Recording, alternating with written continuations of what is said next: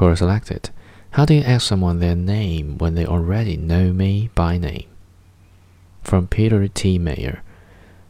There is this dad at my daughter's school whom I have met several times. The first time we met, we introduced ourselves, and since then we've talked with each other several times. The problem is that I never remembered his name, yet he remembered mine. He always verbalized my name every time we met, but unfortunately I could not do the same, so I got stuck with the generic man. Anytime we met, I was like, What's going on, man? How are you? Good to see you. At one point, it became awkward, so I decided to ask his name, but I didn't want to say, Sorry, I forgot your name, because that would have implied that I never knew it all along. So I decided to go with a different approach.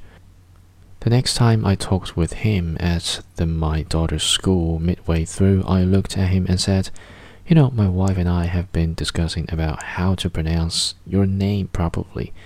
We just don't seem to agree, and I don't like to mispronounce anybody's name. Can you pronounce it for me exactly as your mom pronounces your name? The guy looks at me with eyes wide open and says, Joey, it's probably better to just say that you forgot.